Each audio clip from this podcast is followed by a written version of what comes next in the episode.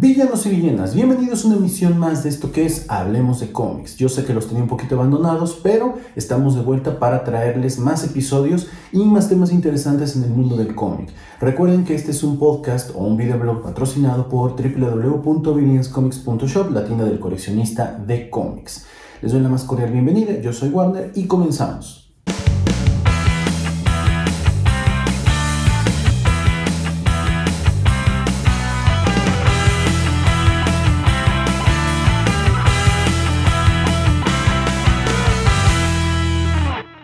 Ya estamos de regreso.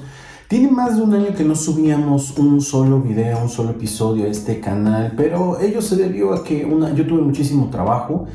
Dos, la tienda está jalando muy muy bien, estamos vendiendo bastante y me he dedicado un poco más a hacer los eh, videos narrados que seguramente algunos de ustedes han visto. De hecho, en el otro canal, en el de Viñas TV, siempre les digo que se una vuelta por acá o por nuestros otros canales que son Hablemos de China y Hablemos de Series, que también estuvieron un poquito abandonados, pero que ya vamos a empezar a eh, subir otra vez contenido. De hecho, esta semana que se estrenó este, el lunes, estrenamos uno de Hablemos de series donde hablamos de los Tudor. Ojalá se puedan dar una vuelta. El Hablemos de China todavía no lo grabo, así que todavía no sé de qué va a tratar. El día de hoy vamos a hablar de uno de esos temas que a mí me tocó vivir en carne propia, pues yo estaba prácticamente en la secundaria y estaba de moda Spider-Man. No es que ahora no lo esté, pero en ese momento Spider-Man estaba en toda la efervescencia. No me pregunten exactamente bien por qué, pero igual mientras les voy platicando, pues lo podemos ir averiguando un poco. Eh, vamos a hablar de la mala idea, la mala idea de los clones en los noventas. Y seguramente ustedes estarán diciendo, oye, pero ¿cómo que mala idea? A lo mejor muchos de ustedes son muy jóvenes, yo ya tengo bastantes años y bastantes años coleccionando y la verdad es que de repente eh, la idea de los clones no se veía tan mal. Pero vamos así como por partes. Ubíquense en el año 1994 a 1997 y seguro muchos de ustedes ni siquiera habían nacido. Yo ya había nacido, yo andaba por ahí de primero a tercero de secundaria, más o menos, y estaban de moda mucho los superhéroes porque en ese entonces la empresa Pepsi, la refresquera Pepsi, sacó una promoción tanto en Estados Unidos como en México de las famosas Pepsi Cards.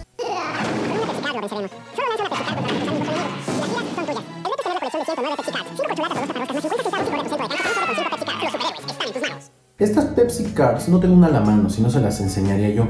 Eran unas tarjetas que canjeabas, la verdad no recuerdo exactamente bien la dinámica, pero voy a buscar un video de estos de, este, ¿cómo se llama? De YouTube, de comerciales de los 80 y si puedo les pongo un pedacito para que lo vean o para que lo oigan, donde llevabas tantas taparroscas o tantas corcholatas, que en ese entonces la taparrosca era menos convencional, ¿no? En las casas que la, que la corcholata, y las llevabas con tu tiendita favorita, no al Oxxo, en ese entonces había más tienditas del señor de la esquina, y llegabas con tanta lana y te daba, no me acuerdo si era un sobrecito o una tarjeta nada más. Esas sí no se las vengo manejando, pero bueno, era una cosa más o menos así. Y recuerdo también que lo que nosotros hacíamos en donde yo estudié es que eh, a todos nos gustaban los superhéroes, nada más que en ese entonces pues no era bien visto, ¿no? Siempre lo he dicho.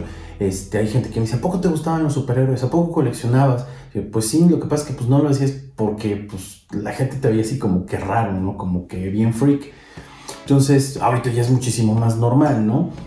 Y las mentalidades han cambiado muchísimo. Antes también los cómics eran como para vagos, ¿no? Eran así como de, ah, lectura de vagos. Y la realidad es que la gente que sigue pensando eso pues, está muy errada al respecto. Y entonces, ¿qué fue lo que pasó?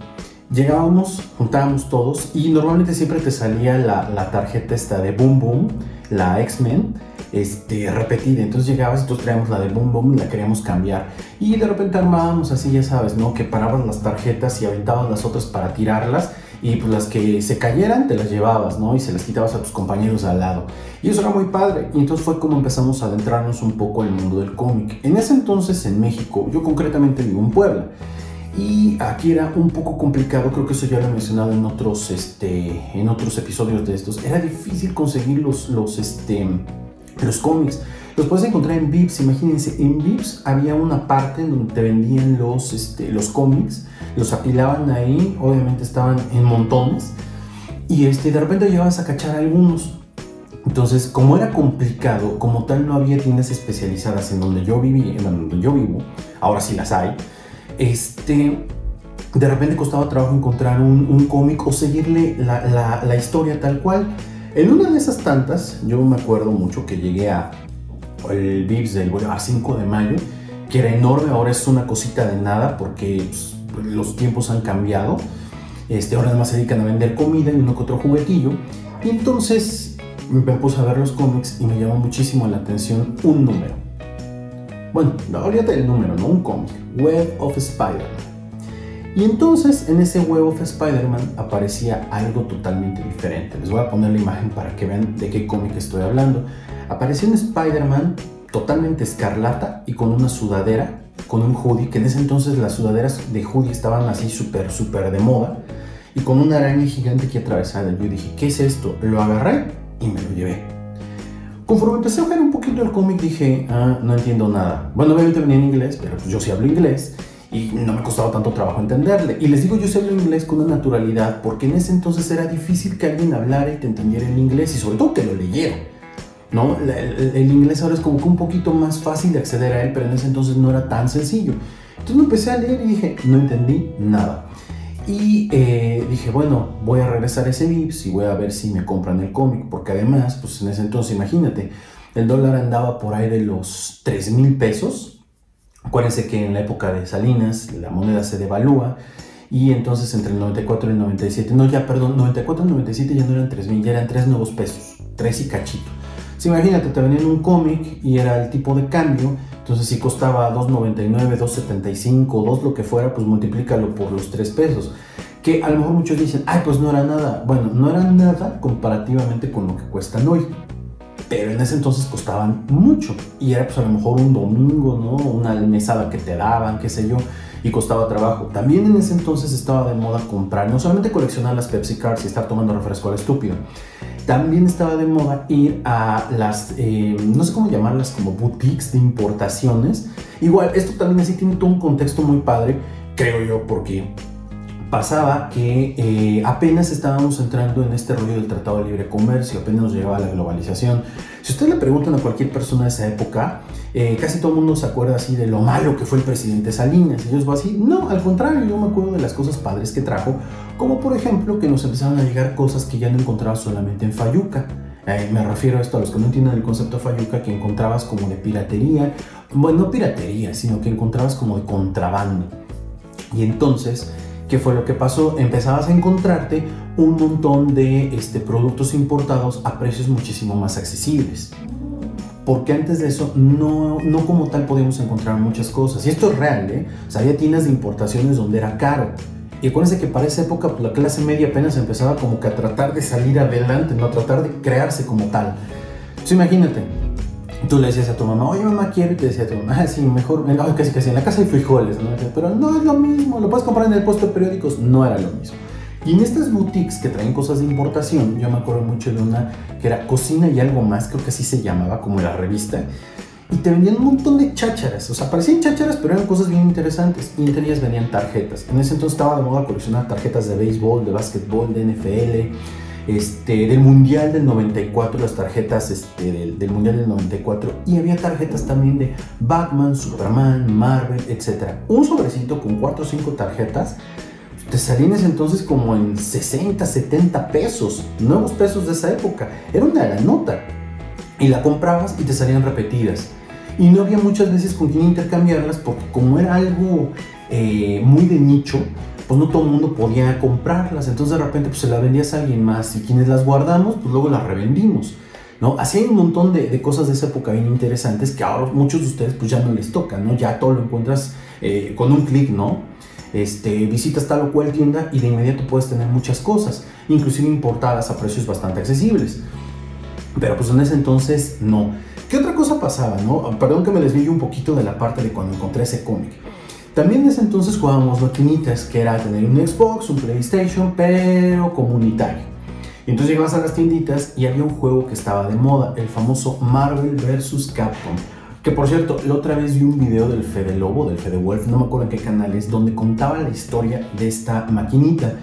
Yo dije, wow, a mí no me tocaron todas esas. De repente te tocaba una, te tocaba otra no siempre eran las mismas. Y pues como en ese entonces la información no fluía tanto, pues a veces que estabas jugando la misma, ¿no? Entonces está interesante, dense una vuelta por ese canal porque tiene cosas bien padres. Tiene la historia de Nintendo como en 4 o 5 videos que yo dije, yo no sabía eso de Nintendo. Y aparte como lo cuenta muy divertido, me parece muy muy chido lo que, está, lo que hace, ¿no? Entonces estaba de moda y entonces superhéroes a todo. Esa fue como para nosotros en, México, como una primera ola. Habrá alguien más grande que yo diga, no es cierto, antes de eso la editorial no va. No, no, mira, olvídate. Realmente una primera ola en donde muchos nos metimos, muchos nos metimos a este rollo de coleccionar cosas de cómics, de superhéroes, fue esa. En ese momento porque había muchas cosas que eran accesibles. Y entonces en Estados Unidos se les ocurrió la brillante idea de que pues estaban de moda la clonación. Y digo estaba de moda porque porque es justamente la primera parte de la década del 90, concretamente en el 97, 96-97 se clona a primera, al primer ser vivo, a la famosa oveja Dolly en Inglaterra, en Escocia concretamente. ¿Y qué, qué era lo que veíamos? que el tema estaba de moda, se hablaba de los clones, y entonces pues, ya sabes, ¿no? las mentes empiezan a viajar. En el cómic de Superman se manejó muchísimo eh, en la muerte de Superman, en el mundo sin Superman, que de hecho es una vuelta por el otro canal que tenemos dos videos donde contamos esas historias, se manejó muchísimo la idea de que Lex Luthor II este, era hijo del Lex Luthor y de repente nos van revelando que no es cierto, que el Lex Luthor mandó a clonarse un cuerpo, un cuerpo basado en sí mismo y que con ese cuerpo que se basó traspasó su cerebro. Entonces de repente ese tipo de cosas empiezan a hacer que uno se haga casi casi chaquetas mentales, ¿no? Y diga, imagínate que las personas más malas del mundo empiecen a hacer esas cosas. ¿A dónde podría llevarnos el tema de los clones? Y entonces el tema de la clonación empezaba a poner un montón de debates éticos y en los cómics los empiezan a, ¿cómo se llama? A, este, a trabajar pero se le sale un poco de control y concretamente con el tema de Spider-Man. Vamos a remontarnos un poquito porque esta historia de, los clones en Spider-Man no es de los 90. Esta historia comienza en el año 1973. Perdón para los que me están viendo, pero tengo mi iPad aquí abajo y voy leyendo un poco porque pues, tampoco soy este, eh, ¿cómo se llama? Máquina, no todos los datos de memoria, entonces los voy anotando y algunos se los voy a ir leyendo, ¿no? Entonces, esto comienza en el año 1973, ¿ok? No les pregunto qué estaban haciendo porque claramente ni yo había nacido. Es cuando Roy Thomas y Jerry Conway deciden matar a Gwen Stacy como parte de una estrategia para darle una frescura a Spider-Man. Hay muchas versiones de esto. Dicen que le fueron a pedir permiso a Stan Lee, pero Stan Lee les dijo que, que sí, y luego Stan Lee dice, no, yo nunca les dije que sí, y se tiraron la bolita. Este es uno de los primeros momentos importantes que después abordaremos en otro video con mucho más detalle, porque es la primera vez, la primera vez que un personaje principal dentro de una historia muere y no regresa. De hecho, es muy, muy padre, o sea, no que se muera Gwen, o sea, es muy padre la manera en cómo pasa todo alrededor, porque es otro de los momentos más fuertes en la historia de Spider-Man. Entonces, muere Gwen, ya hablaremos de eso en otro momento. Y eh, John Romita Sr., el papá de John Romita Jr., que a muchos no les gusta cómo dibuja, yo digo que tiene de repente trabajos buenos, trabajos malos, todos sus trabajos son iguales, ¿no? Pero pues en general no es un mal dibujante, no como su papá, su papá me parece magistral. Y pensaba pues que esto no era necesario, o sea, podían haber hecho otra cosa. Primer punto, muere Gwen Stacy. Después de esto, a alguien se le ocurre decir, oye, Gwen está muerta, pues no estaría mal revivirla, resucitarla. Y entonces todo el mundo dice, o sea, ¿y cómo la piensas resucitar? Y Dicen, pues mediante la clonación. Hay otro personaje central dentro de la historia de los clones en Spider-Man y siempre que sale la historia de los clones van a aparecer estos personajes. Gwen Stacy y el profesor, el profesor Miles Warren. Miles Warren era un científico que estaba obsesionado con ella cuando estaban en la, en la universidad, si mal no recuerdo. Pero cuando Spider, bueno, cuando Gwen muere, este cuate se obsesiona y busca clonarla. Y es la primera vez que la logra clonar. Seguimos en el año 1900 que les dije 73. Y al clonarla, también clona a Peter Parker. Y se crea un alter ego, el profesor Miles Warren, un tal Jackal. Y bueno, esto genera una historia, una historia de esa época, en donde pasa lo siguiente.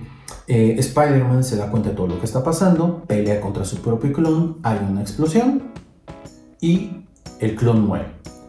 El cuerpo del clon lo acaba cremando Spider-Man, si mal no recuerdo, es una cosa más o menos así, lo acaba cremando y todos vivimos felices por siempre. Inclusive la Gwen de esa época, el clon de esa época, no logra sobrevivir, el profesor Miles Warren también parece que desaparece y de 1973 a 1993, por ahí, 20 años después, no pasa nada. Y de repente un día nos dicen, ¿qué crees? que resulta que el clon sobrevivió. Y el clon decidió vagar por todo el mundo, ¿no? De todo Estados Unidos, vivir. Toma una, eh, ¿cómo se llama? Una, este, ay, una personalidad alterna, un nombre alterno que es el de este, Ben Riley, que es en homenaje al tío Ben, y Riley, que es el apellido de soltera de la tía May. Entonces, cuando toma esta este, otra mm, identidad, se dedica a vagar por todos lados. De repente, un día regresa, ¿por qué? Porque precisamente en el número 400 de Spider-Man, la tía May muere. Y esto no es una spoiler. O sea, y si no lo sabían, bueno, pues vayan y empiecen a revisar un poquito de, de los cómics. Iremos comentando muchas de estas cosas en algunos otros videos, ¿no? Son momentos importantes de Spider-Man. Pero estoy tratando de sintetizar muchísimo. La tía está enferma o muere, no me acuerdo exactamente qué es lo que pasa en el 400, según yo sí muere. Y este cuate regresa para ver qué fue lo que pasó, porque al final del día pues sigue siendo la tía May. Cuando estos dos se llegan a encontrar, lo que pasa es que se dan cuenta que el Spider-Man o el Peter Parker, que durante mucho tiempo pensamos que era el original, resultaba que era el clon. Y el Peter Parker, que era el clon, resulta que es el original. Y ahí es donde comienza toda esta controversia. Y es donde vienen todos los problemas. La historia era muy sencilla, si te das cuenta. Es un tema de equívocos, es un tema en el cual pudieron haberlo resuelto de una manera muy sencilla. No. Ah, vuelve a aparecer el personaje del, del Jackal, de Miles Warren, eh, como un clon este, nuevo de sí mismo. Y él es el que les mete esta idea en la cabeza, vuelven a clonar a Gwen Stacy, aparece un nuevo personaje que se llama Kane, que es el, el primer clon de Spider-Man, es el primer clon de Spider-Man, pero tuvo muchos problemas y entonces está todo desfigurado, pero se llama Kane. Este personaje va a tener trascendencia en historias más adelante, en la década del 2000, con el escritor Dan Slott, y es un personaje muy interesante también, ojalá y le podamos dar seguimiento. Y al pasar todo esto, uno diría, ¿cuál era la solución? Ah, bueno, es un engaño, me están diciendo que el Peter Parker con el que yo he crecido no es el Peter Parker original, sino que es el clon, y al revés con el otro, lo único que va a pasar es que al final de esta historia me van a decir, ¿qué crees?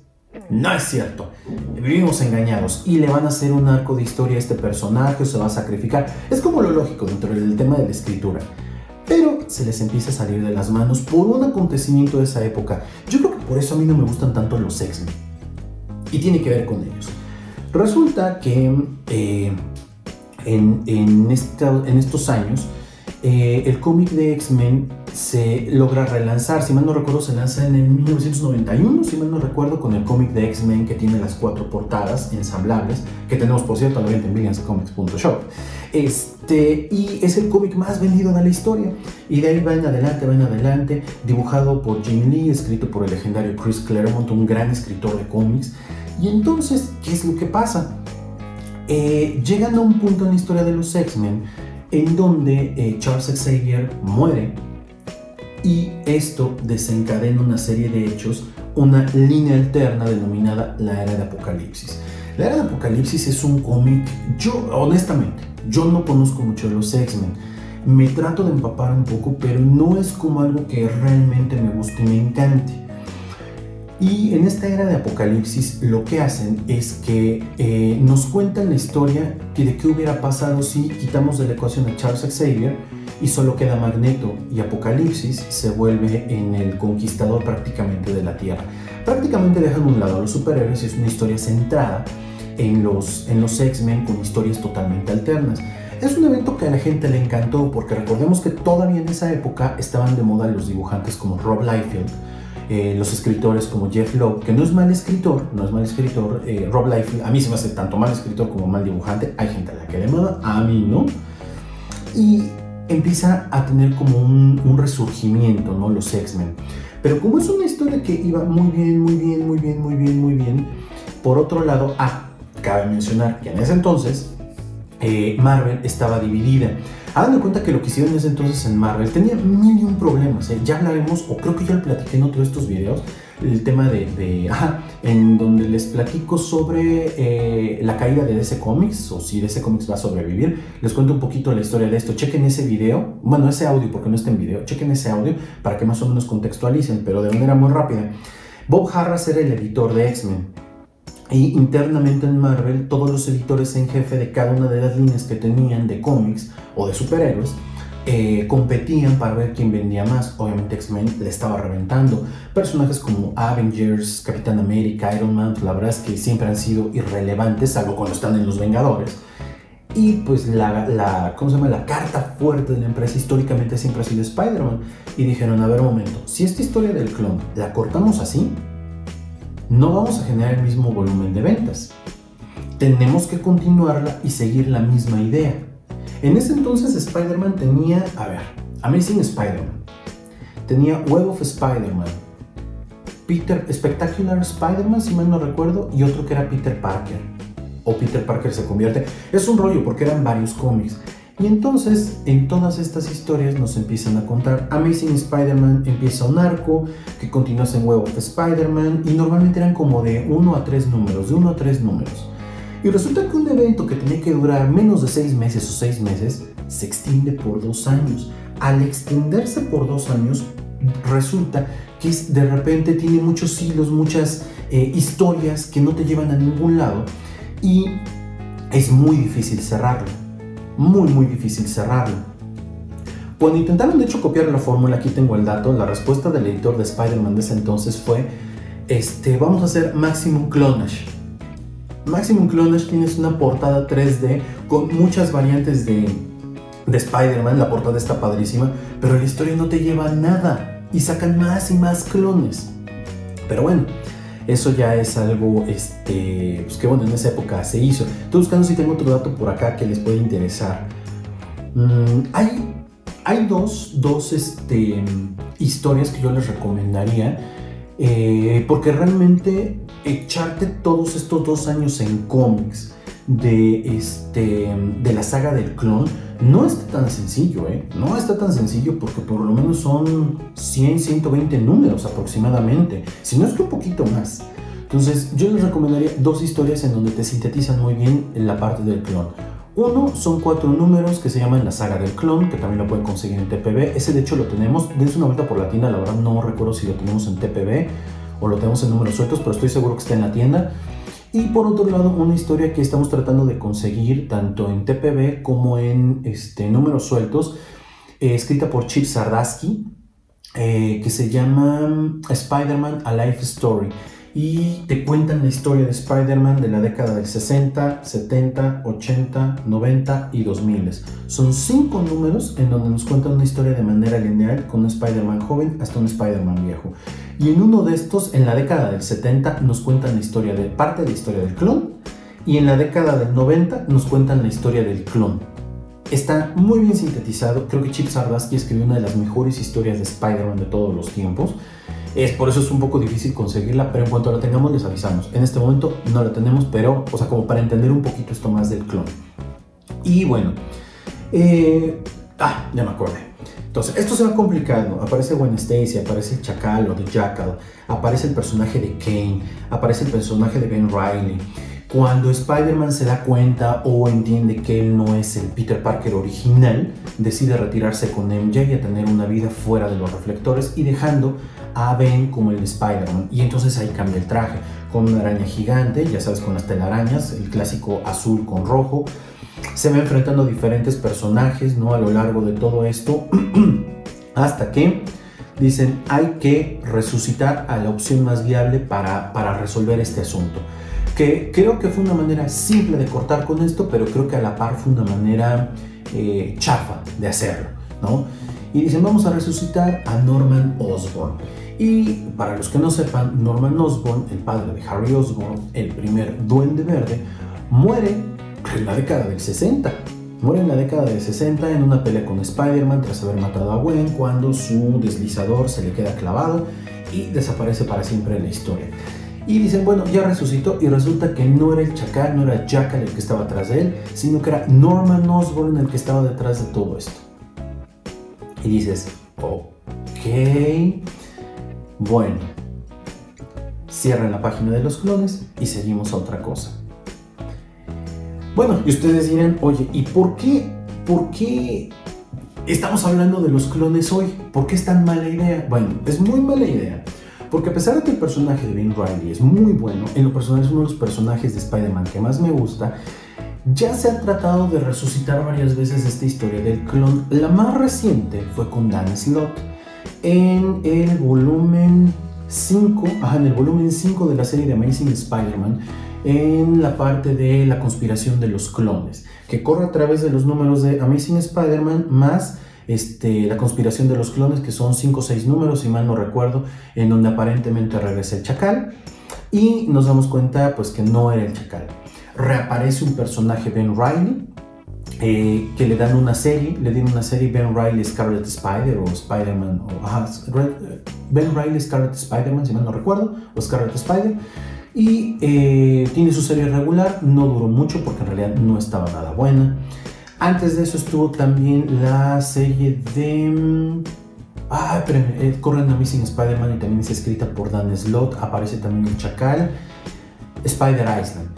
Spider Island. Spider Island es una historia donde también el chacal aparece y reaparece un personaje que es el, clon fallido Kane. A él le dieron una serie después de la serie de este, eh, Spider Island, le dieron Scarlet Spider y qué belleza de cómic. Además de las ilustraciones, la manera como está narrado.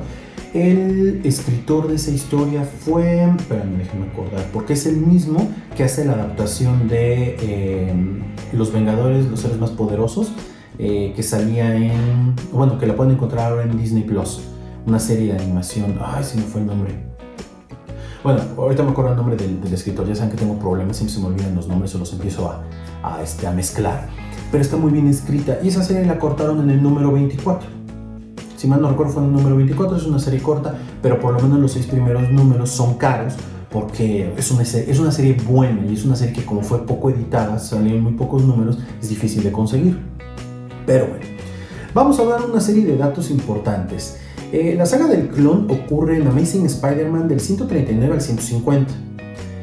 Em, es la primera respuesta a los eventos de los 90 de DC. Se busca, se busca pasar a Peter Parker y a MJ como padres. Eh, por eso al inicio de la saga eh, MJ está embarazada. La idea original fue planteada por eh, el escritor Kavanagh y J.M. de Mateis. J.M. de Mateis me cae re gordo. Hay gente que dice, no, es que J.M. de Mateis. A mí J.M. de Mateis se me hace un mal escritor. Prácticamente es de esos escritores con ínfulas de yo puedo hacer muchas cosas y es escritor de relleno, desde mi muy particular punto de vista. Habrá quien diga, no, ¿cómo crees? Son puntos de vista. Eh, Spectacular Spider-Man 216 comienza la saga del clon y es continuada en Web of Spider-Man 117 donde se presenta a Ben Riley. Em,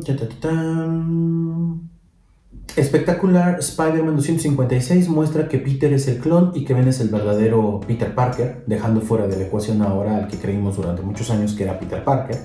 Es que qué complejo, ¿no? Maximum Clonage 1 fue concebido para darle un inicio fresco al nuevo Spider-Man y atar cabos que la historia desde sus inicios dejó sueltos, pero dejó más problemas que soluciones.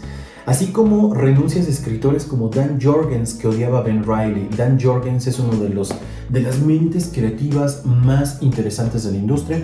Él estuvo involucrado en la muerte de Superman. Él estuvo involucrado en el ron de Thor de 1997-98, no recuerdo. Este, y bueno, ha escrito muchísimas más cosas, ¿no? Pero ya para qué artes a Dan Jorgens, que es una de las personas descrita por los demás escritores como uno de los, uno, de las personas más llevaderas dentro del medio, o sea, imagínense nada más.